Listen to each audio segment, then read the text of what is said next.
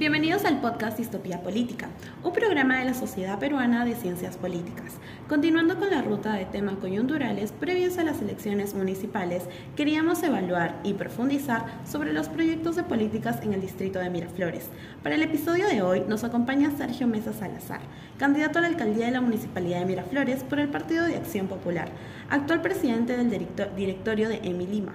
Esta iniciativa busca visibilizar las proyecciones políticas que tiene el candidato sobre el distrito de Miraflores, su apuesta por la juventud en la gestión pública y sobre la experiencia de Sergio Mesa Salazar como gestor público. Muchas gracias por esta invitación. Es un gusto para mí estar con ustedes y poder compartir no solo mi experiencia en gestión pública, sino también muchas de las propuestas que tenemos para los vecinos miraflorinos. Sobre mi experiencia pública, yo quisiera contarles a todos que tengo casi 20 años como servidor público al servicio de los ciudadanos y siempre con un enfoque de mejora, de ver cómo puede servirse mejor a la ciudadanía. Yo empecé a trabajar en la Municipalidad de Miraflores a los 23 años como coordinador del programa de jóvenes durante casi cuatro años. He trabajado también como secretario general de la Municipalidad de Miraflores por alrededor de cuatro años y los ocho años de la gestión de Jorge Muñoz como alcalde de Miraflores, yo fui el gerente general de la municipalidad, cargo que se llama gerente municipal. Después he estado también con Jorge Muñoz en la Municipalidad de Lima como gerente general, como eh, asesor del alcalde y eh, ahora actualmente, como lo, lo, dijiste hace un momento, soy presidente de la empresa inmobiliaria de Lima, de la Municipalidad de Lima. También tengo experiencia en la Defensoría del Pueblo, he sido jefe de la oficina de Tacna y jefe de gabinete de la Defensora del Pueblo hace algunos años. Entonces tengo una experiencia en gestión pública que me permite pues no solo tener ese enfoque, como lo dije, de servicio, sino también de conocer los problemas del distrito, vivo también por supuesto acá desde hace muchos años, sino también conocer a profundidad la municipalidad de Miraflores, conocer las inquietudes, los problemas que tienen los vecinos y sobre todo tener frescas las ideas para poder eh, resolver los problemas. Porque la gente, los vecinos en general, están cansados de gente improvisada que muchas veces no tiene experiencia política, que no tiene experiencia en gestión pública y que viene a veces a las instituciones a aprender. Eso en mi caso no va a pasar porque, como lo he, lo he manifestado, tengo una amplia experiencia en gestión. De parte de la sociedad peruana, en esta ocasión mi persona, Naomi Fuente, integrante de la Comisión de Investigación de la Sociedad y estudiante de décimo ciclo de la carrera de Derecho. Es un gusto tenerte en este episodio. También, siguiendo con la línea planteada, quisiera preguntar cuál es la situación actual respecto a los proyectos de políticas que tiene preparado en el distrito de Miraflores y qué es lo que piensa hacer diferente que la gestión actual. Yo, mira, también soy abogado, he estudiado dos maestrías, una en planificación territorial y gestión ambiental por la Universidad de Barcelona y otra maestría en política por la Universidad Francisco de Vitoria de Madrid. Entonces, no solo cuento con una experiencia académica importante, sino también con la experiencia en gestión pública a la cual me he referido. Sobre la pregunta, eh, es muy importante, ¿no? porque la experiencia en la Municipalidad de Miraflores y, y, en el contacto permanente con los vecinos nos lleva a saber que aun cuando nuestro plan de gobierno recoge iniciativas en cada uno de, las, de los problemas e inquietudes de los vecinos, hay temas que son transversales a la ciudad y sobre los cuales los vecinos están más preocupados y ese tema es la seguridad ciudadana. Seguramente todos los candidatos, no solo de Miraflores, sino de Lima, van a tener la seguridad ciudadana como el eje principal de las gestiones. La diferencia respecto a mí es que yo he gestionado ya temas de seguridad en el distrito de Miraflores con el alcalde Muñoz, cuando teníamos una seguridad ciudadana que realmente funcionaba. Pero vamos a hablar hacia, hacia el futuro. ¿Qué es lo que pensamos hacer a partir de enero del próximo año? Pues es muy fácil. El alcalde debe liderar personalmente los temas de seguridad en el distrito. Y eso implica reunirse personalmente una vez a la semana por lo menos con todos los actores de la seguridad ciudadana, es decir, los comisarios del distrito, que en este caso Miraflores son dos, la investigación criminal de la policía, el fiscal distrital, el juez de paz, los representantes de los vecinos, los bomberos, reuniones ejecutivas de una hora en donde se hacen las coordinaciones de lo que se va a hacer a la siguiente semana y se hace la rendición de cuentas de la semana que ha pasado, viendo si falló algo, si hubo algunos casos de inseguridad y haciendo ese análisis de la data que se tiene en las centrales de seguridad ciudadana para poder tomar las decisiones y hacer los cambios de timón que hubiera que hacer. Otro tema importante en seguridad ciudadana es el número de serenos. Lamentablemente en Miraflores ha disminuido el número de serenos y nosotros vamos a incrementar en 20% el número de serenos a partir de enero del próximo año. Y otro de los temas eh, importantes para el distrito es que las unidades móviles, tanto motos como autos, no han sido renovadas durante la, la presente gestión y en la siguiente, apenas entremos, vamos a iniciar los procesos para poder comprar en los siguientes meses de gestión nuestra eh, carros nuevos y motos nuevas. Porque antes los vecinos veían al sereno en la, cada cuadra, cada dos cuadras, veían las motos, los autos con las luces azules que se paseaban por el distrito y lamentablemente ahora sentimos que no tenemos ese estándar de seguridad ciudadana. Y aparte hay temas que tienen relación sobre lo que he hablado en temas de seguridad, que tienen que ver con el análisis de la data, el banco de seguimiento delincuencial, el mapa del delito, que son temas que el alcalde tiene que involucrarse, el alcalde tiene que dirigir, el alcalde tiene que liderar y el alcalde tiene que estar en constante eh, contacto con los vecinos.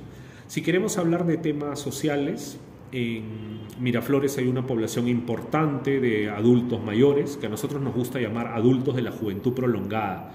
Y tenemos propuestas interesantes porque ya las hicimos antes. En Miraflores tenemos cuatro casas de la juventud prolongada. Una de ellas está siendo usada actualmente para oficinas administrativas y nosotros lo que vamos a hacer es recuperar esa casa y entregarla nuevamente a los vecinos. Las casas son de los vecinos y nosotros como gestores públicos somos simplemente administradores temporales de los eh, espacios eh, administrativos. Entonces las casas van a ser para que la usen los vecinos proponemos hacer una casa más de la juventud prolongada en una de las zonas de Miraflores, un albergue para adultos eh, mayores que no tengan eh, familia de repente o que necesiten acudir a un asilo para que puedan ahí vivir también en compañía de otros adultos eh, mayores que lo necesiten y a precios sociales.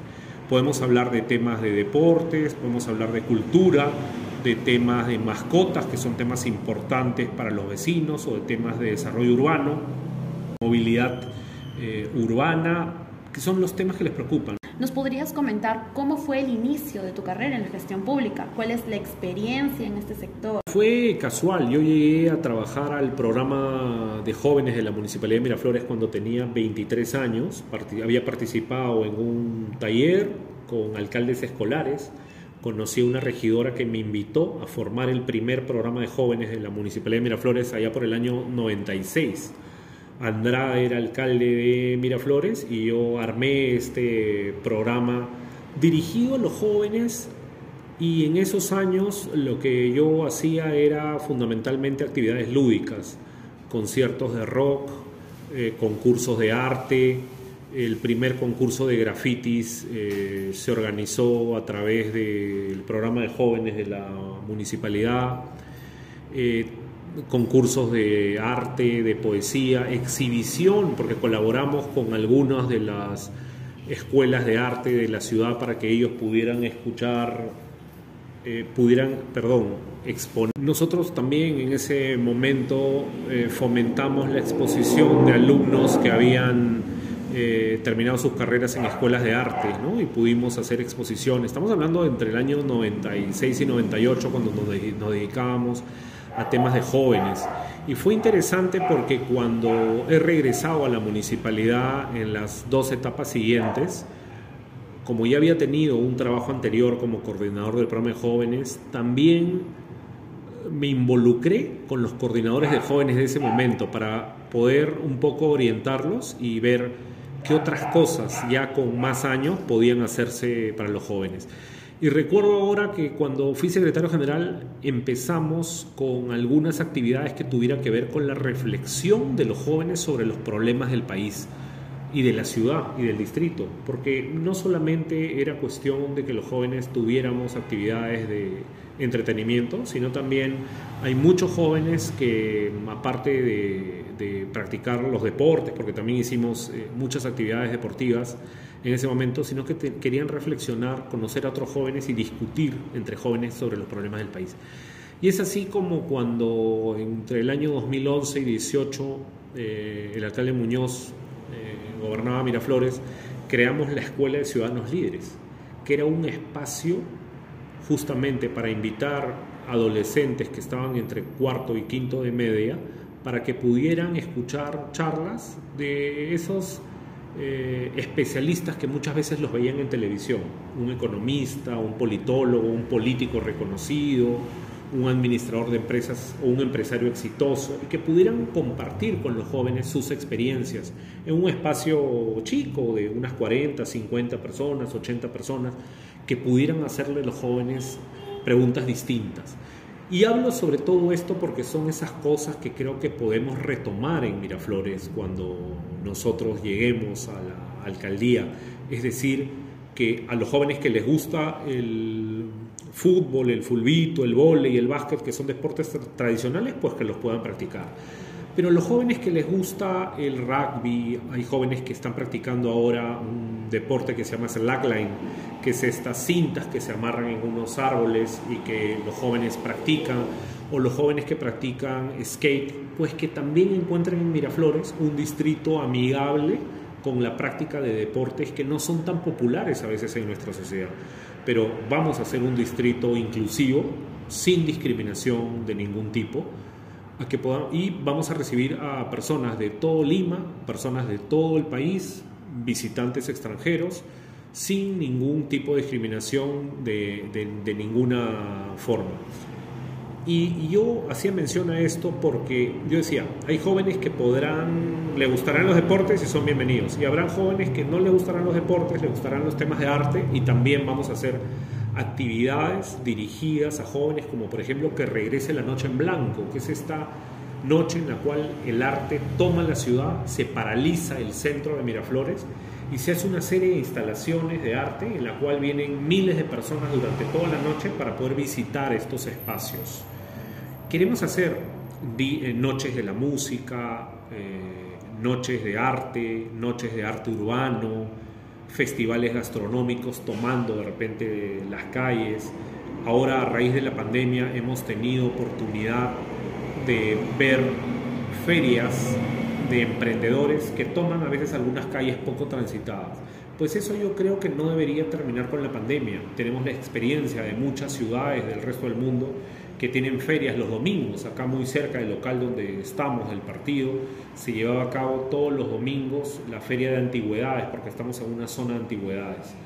Y entonces invitamos a las tiendas a que saquen sus productos a la calle. Cerramos la calle e invitamos a los vecinos de Miraflores y de todos los distritos a que puedan venir. Y es una forma de eh, motivar, de reactivar la economía y que además que la gente tome las calles y disfrute realmente su barrio y el distrito. Entonces son esas cosas en las cuales vemos la vía pública como un espacio vivo, como un espacio que los vecinos, que la gente debe tomar y es eso que queremos. Y muchas de estas cosas están basadas en lo que me preguntabas, la experiencia. 15 años de experiencia en Miraflores me hacen ver el distrito de diferente manera hoy en día que cuando entré por primera vez a la Municipalidad de Miraflores a los 23 años. Claro, o sea, su visión ha aumentado, ya llega a más sectores. ¿Y cuál es la visión actualmente de los jóvenes? Que los jóvenes en el 96, en el 2000, su visión es diferente. ¿Cómo cree que ahora ha avanzado? Veo que efectivamente los jóvenes se comunican de diferente manera hoy en día, ¿no? Mira, hace en el año 96, cuando empecé a trabajar en el programa de jóvenes, no habían teléfonos celulares, no había WhatsApp, no había ninguna de las redes, no existía. Y entonces, hace unos días que buscaba algunas fotos mías de niño o de adolescente con mis papás para poder colgarla colgarlas en las redes sociales de la campaña, pensaba, ¿y por qué no tengo una foto en el estadio? Por ejemplo, cuando era niño con mi papá. Y es porque, claro, uno no iba con una cámara de fotos necesariamente al estadio, ¿no? Por un tema ese de seguridad, no dejaba entrar. Pero ahora todos van a todos los espacios con los teléfonos celulares y el uso de redes, y es inmediata la comunicación. Y entonces todo eso cambia la visión de los jóvenes. Ayer eh, hubo un atentado en Japón, yo salía de un evento en la noche eh, me conecto al celular, como hacemos todos después de que tenemos estas reuniones presenciales con amigos o lo que fuera, y leí en ese momento que había habido el asesinato de un ex primer ministro candidato para unas elecciones del domingo. Y yo me lo podía enterar, me podía enterar de eso en el momento. Y entonces cuando hablo de que los jóvenes necesitan en este momento un análisis, por ejemplo, de lo que sucede, porque si a mí me interesa de repente la política, yo, como lo hice anoche y esta mañana, busqué más información de a qué se debía este hecho en el Japón, muy lejano a nosotros, ¿no es cierto? Pero me interesa también temas de política internacional e investigué, hice una investigación a ver por qué se había dado esto. Bueno, creo que los jóvenes ahora son más curiosos respecto a lo que sucede en espacios en los cuales no necesariamente están cercanos a los suyos. Y eso también genera que hayan fenómenos como la música coreana, por ejemplo, que lleva a los jóvenes a través de las redes sociales. Cómo los jóvenes de hoy conocen a los artistas coreanos por sus nombres, saben ah, qué están haciendo el día a día y todo eso. Es pues por las publicaciones en las redes sociales. Entonces, hoy tiene que haber un enfoque distinto al enfoque que de repente había respecto a los jóvenes anteriormente. Y, te quiero contar una anécdota más. La vez pasada me reunía con un artista y hablábamos de algunas cosas para poder hacer en el futuro en Miraflores y me decía que las características de las redes sociales es tal en este momento que cuando se piensa en hacer algo para la vía pública, para la calle, incluso un arquitecto, un edificio, un artista, una obra para la vía pública está pensando si es lo suficientemente interesante como para que sea instagrameable, ¿no? O sea, se ha vuelto, eh, esta palabra ya se conjuga como verbo, como sustantivo, porque muchos están pensando si lo que estoy haciendo en ese momento es suficientemente interesante o no para ponerlo en una red social para que mis amigos se enteren o para que se enteren todos cómo funciona el TikTok, por ejemplo, ¿no es cierto? Entonces hay visiones diferentes de los jóvenes, por supuesto, y yo creo que quienes llegamos a la gestión pública tenemos que adaptarnos justamente a eso. Eh, yo ahora estoy manejando todas las redes sociales de la campaña, o sea, hay un Facebook, hay un Instagram, hay Twitter que lo tenía de antes, pero había una red que no la conocía, que es TikTok. Yo no tenía TikTok, ahora tengo un TikTok que es eh, Sergio Mesa Miraflores. Estoy entusiasmado porque veo la cantidad de información que se puede transmitir en TikTok y finalmente depende de los usuarios el uso que se le da. ¿no es cierto? Habrán cosas para entretener, pero habrán cosas también en esta y en otras redes sociales para informar y cada uno escogerá qué es lo que quiere hacer en cada momento. ¿no? Exacto, ahora los jóvenes más que nada se basan en todo lo que es redes sociales, la interacción, interacción. Ahora los jóvenes se basan en todo lo que son las redes sociales, la interacción por likes, los compartir, los retuitear. Bueno, entonces siguiendo con el tema de juventud, ¿considera que la juventud actual está interesada en la política, en la gestión pública? ¿Tiene jóvenes regidores en su lista? Sí, nosotros tenemos 11 regidores que van a hacer las elecciones tres de los cuales son regidores jóvenes, cuatro de los cuales, perdón. Sí, tenemos cuatro regidores jóvenes en nuestra lista. De los cuatro regidores jóvenes, dos son hombres, dos son mujeres. Creo firmemente que un profesional debe siempre estar rodeado de gente joven, también de gente con experiencia, por supuesto, gente mayor que uno, que tiene una visión distinta de las cosas. Creo que tiene que haber un equilibrio pero son los jóvenes los que a uno muchas veces le enseñan esas cosas nuevas a las cuales uno no tendría acceso si es que un joven no lo llevara hacia, hacia eso y lo, lo guiara. ¿no?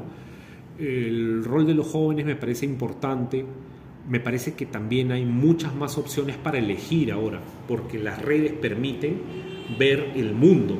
Uno no solo ve eh, la ciudad en la que vive o el distrito en la que vive, en el que vive. Creo que uno no solamente ve el distrito en el que vive, la ciudad en la que uno vive o el país en el que uno vive. Uno ahora ve el mundo y yo creo que la libertad que puedan tener los jóvenes para poder elegir entre lo que les gusta y no les gusta, con el respeto al otro, porque creo que ese tema es importante. Miraflores siempre se ha caracterizado por ser un, un distrito de vanguardia, donde muchos jóvenes vienen porque sienten o han sentido que es un distrito seguro, porque es un distrito muy bonito, es un distrito frente al mar con 5 kilómetros de malecón, en el cual pueden disfrutar de una ciudad heterogénea con muchos problemas como es Lima, una ciudad en la que lamentablemente no todos los jóvenes tienen las mismas oportunidades, pero todos pueden disfrutar de un distrito en el cual pueden ejercer efectivamente su libertad porque es un distrito cosmopolita que recibe mucha gente de fuera, muchos visitantes. Y a mí me gusta mucho vivir en Miraflores, eh, quiero que el distrito vuelva a ser seguro y queremos recibir a todos los jóvenes que quieran venir justamente para disfrutar de la seguridad, de un restaurante, de un fast food, de, de las librerías que hay en Miraflores, del centro artesanal, de los lugares que hay donde venden computadoras o repuestos para computadoras. Es un distrito que, que tiene mucho, ¿no es cierto? Y muchos jóvenes que han estudiado, por ejemplo, gastronomía, también piensan en Miraflores para poder tener en algunas de estas calles del centro del distrito sus emprendimientos. Yo como alcalde me comprometo a poder favorecer estos emprendimientos de los jóvenes que ven en Miraflores una gran oportunidad porque justamente es el centro moderno de nuestra ciudad, ¿no es cierto? Tenemos un centro histórico que, que, está siendo recuperado eh, en los últimos años. Y tenemos un centro moderno, ¿no? que es Miraflores y a donde siempre también llegan la cantidad de, de turistas que nos visitan en nuestra ciudad. ¿no? Respecto a la paridad de género, ¿la participación femenina se hace presente en tu lista? Sí, por supuesto. La mitad de candidatas a regidoras son mujeres. Yo estoy acostumbrado a trabajar eh, siempre con mujeres, con hombres. Yo creo que no hay una diferencia entre trabajar con una mujer o un hombre. Yo creo que lo principal es trabajar con gente capaz, gente capaz, gente profesional, personas que tengan la preparación académica necesaria para poder resolver los problemas. He tenido jefas mujeres excelentes, jefes hombres excelentes. No creo que tenga que ver con un tema de género. Y en el plan de gobierno también estamos incluyendo temas relacionados con mujeres, no solamente respecto a protección de mujeres que puedan ser víctimas de violencia, también tenemos eh, en nuestro plan de gobierno eh, temas relacionados con la no, discriminación de la comunidad LGTBI y también queremos tener capacitación con nuestro personal de serenazgo para que las mujeres y la comunidad LGTBI sea atendida de manera adecuada por el personal municipal. Y eso requiere, porque el mundo cambia y el mundo está en permanente evolución, que se capacite al personal de la municipalidad, al serenazgo, para que puedan intervenir adecuadamente en casos, por ejemplo, cuando uno ve violencia doméstica en la calle y que algunas veces escuchamos que quejas de que no se quiere meter un sereno, un policía. Entonces, estas personas tienen que ser capacitadas adecuadamente para que puedan intervenir y evitar pues que hayan hechos en contra de una o que hayan nuevas víctimas, ¿no? Entonces, eso yo creo que la municipalidad tiene que ser un poco más activa en evitar que se den hechos de violencia doméstica. Claro, para salvaguardar la integridad más que nada de las mujeres y también para evitar todo lo que son agresiones, tanto en mujeres como en hombres. Bueno, por último, quisiera que por favor nos dieras más detalles de tu estrategia en esta campaña política. La campaña yo creo que recién toma fuerza a partir de agosto, a partir de después de fiestas patrias. Estos meses hemos empezado en el mes de junio con reuniones con vecinos, escuchando los problemas de los vecinos, reuniéndonos con líderes vecinales, empresariales, de distinta índole en el distrito para poder transmitir qué es lo que queremos hacer en Miraflores. Una de las ventajas que siento que tengo es que he trabajado 15 años en la municipalidad, que seguramente otros candidatos no la tienen. Creo que hay una ventaja muy importante también de quién ha sido mi jefe en los últimos 12 años, que ha sido Jorge Muñoz, que es un alcalde reconocido por los vecinos y que quisieran seguramente que él vuelva a ser alcalde en estas elecciones. Él lamentablemente no se va a presentar, pero es parte de nuestro equipo. Él me va a acompañar en muchas de las acciones que vamos a llevar a cabo. Y entonces yo creo que estos temas y también el enfoque del servicio hacia el ciudadano van a hacer que la campaña tenga éxito y que los vecinos confíen en la Lampa, porque la Lampa es un símbolo que hace recordar sobre todo a los adultos mayores, los hace recordar a Belaunde, y ese es el símbolo que nosotros queremos rescatar en estas elecciones y relanzar, ¿no? la Lampa de Belaunde. ¿Por qué decidió postular por el Partido de Acción Popular y no por otro partido? Mira, yo tuve tres propuestas de tres partidos distintos para poder postular a la alcaldía de Miraflores y consideré que esa acción popular de Fernando Belaunde, de Valentín Paniagua, eh, dos expresidentes de la República, Fernando Belaunde, fundador de Acción Popular y que el partido acaba de cumplir 66 años, era justamente el partido que podía, en el cual yo sentía que podía aportar, aportar con honestidad, tal como Belaunde siempre ha sido reconocido como un gobernante honesto, justamente en momentos en los que vemos tanta corrupción, tanta falta de preparación e inexperiencia de nuestros gobernantes.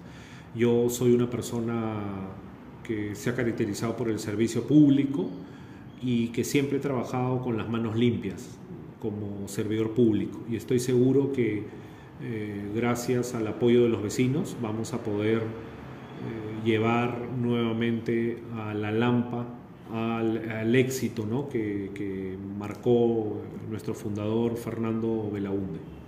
Estimado Sergio, le agradezco la confianza y la apertura para compartir este tiempo conmigo y con todos los miembros de la Sociedad Peruana de Ciencias Políticas. Muchas gracias y por favor, si quieren saber un poco más de mí, de la campaña, cómo va la campaña, pueden seguirnos a través de Facebook, Instagram, TikTok, Twitter. Muchas gracias. Este es un podcast que llega a ustedes gracias al esfuerzo de la Sociedad Peruana de Ciencia Política, una iniciativa de estudiantes y egresados comprometidos con la difusión de la ciencia política. Hasta el próximo episodio.